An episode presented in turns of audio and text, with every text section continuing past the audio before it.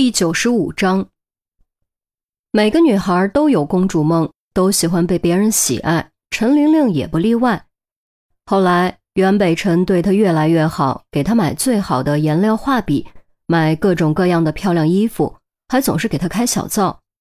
对此，陈玲玲的父亲陈一沟自然有所发觉，也暗中提防过，甚至找过袁北辰，询问为何偏爱自己女儿的原因。袁北辰早有准备，一番回忆杀后，感叹着说：“看到玲玲，就好像看到小时候不幸去世的妹妹，他们可真像。”原来是将对妹妹的遗憾转移到了自己女儿身上。于是乎，陈一沟彻底放下警觉，信任了袁北辰，同时也给了袁北辰付诸行动的契机，改变了陈玲玲一生的命运。一次单独辅导中。袁北辰终于做出了越轨的亲昵行为，他一边手把手教陈玲玲画画，一边亲吻陈玲玲的耳朵。耳朵是女人最敏感的部位之一，女孩也不例外。陈玲玲吓得猛一哆嗦，尖叫出声，却被袁北辰捂住了嘴，挣扎着想逃跑，却被袁北辰紧紧抱住。袁北辰并没有强行和她发生关系，只是抱着她，摩挲着她的侧脸。将偏爱他的真正理由告诉了他，陈玲玲又惊又怕，不知所措。当时她刚满十三岁，情窦初开，开始对帅气的男同学产生好感，却绝对没想过要和袁北辰发生什么。即便以她稚嫩的人生观，也知道这是不对的，不合常理的，不被接受的。所以陈玲玲拒绝了袁北辰，她要逃离这里，再也不来学画画，再也不要见到袁北辰。可惜袁北辰早已做好了应对拒绝的准备，软的不成就来硬的。他拿出刀子开始威胁陈玲玲，而且是各种各样的威胁，比如如果敢拒绝就把他那啥，然后捅到学校来个同归于尽；如果敢拒绝就杀了他卧床不起的妈妈，就杀了疼爱他的爸爸。陈玲玲不懂法律，她害怕了，妥协了。心不甘情不愿接受了袁北辰变态的爱，再后来就是噩梦的开始。袁北辰对她更好了，私下里亲昵行为也越来越过分，从起初的搂抱发展到亲吻、抚摸，进而渐渐严重到脱她衣服，甚至 唯一可以称为不幸中万幸的是，袁北辰自始至终没有突破最后的底线。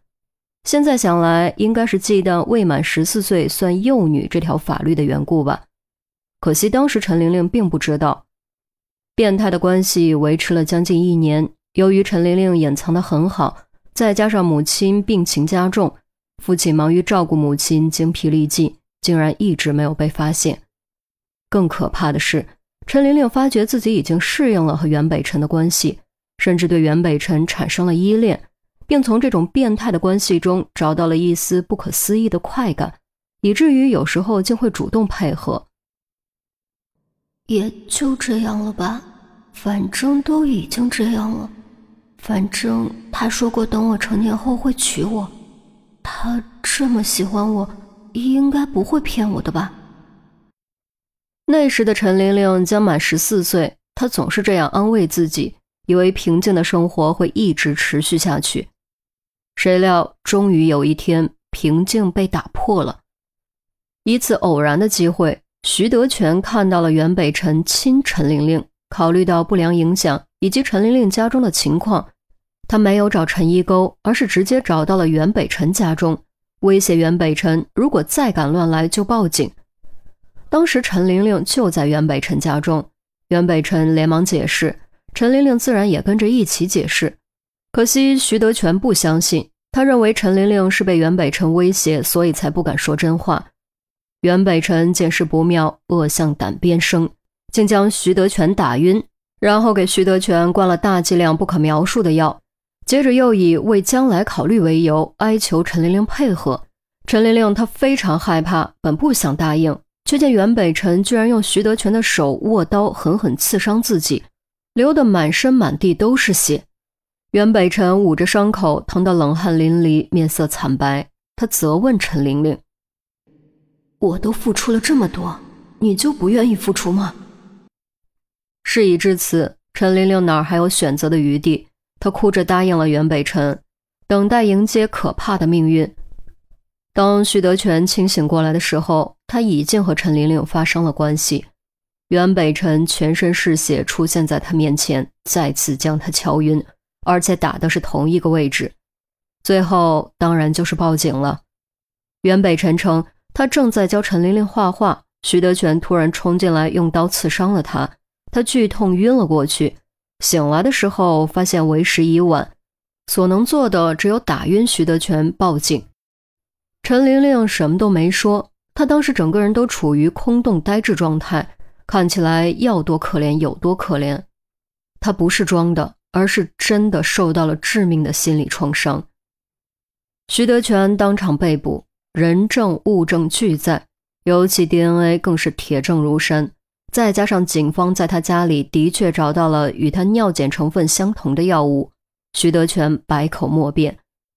徐德全的儿子说：“我爸爸是冤枉的，我爸爸是好人。”但没有人相信。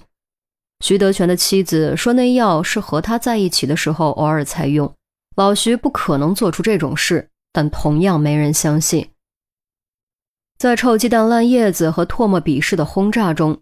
徐德全怀着满腹冤屈被带走了，不但变成了人人唾弃的禽兽，而且被判处十年有期徒刑。事后，袁北辰来看望陈玲玲，陈玲玲告诉袁北辰，她想离开，她不想再这样下去。如果他真的觉得对不起他，就不要来找他，就放他走。出乎预料，袁北辰答应了。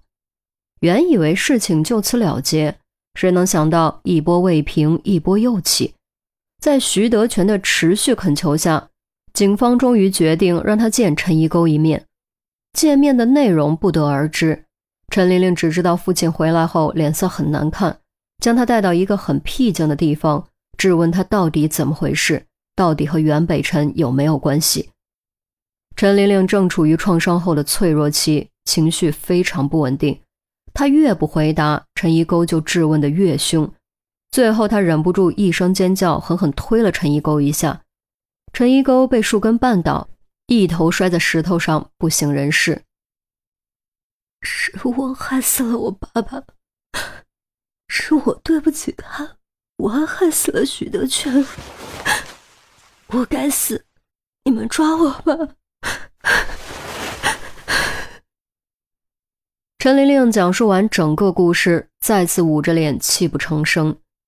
韩淼听得不停用纸巾擦眼睛，简直无法想象陈琳琳当年经历的这一切。陈红不知什么时候已经进来，靠着墙悠悠叹了口气。便在这时，钟离突然冲了进来，双眼放光，急声问：“你再说一遍，你父亲是怎么死的？”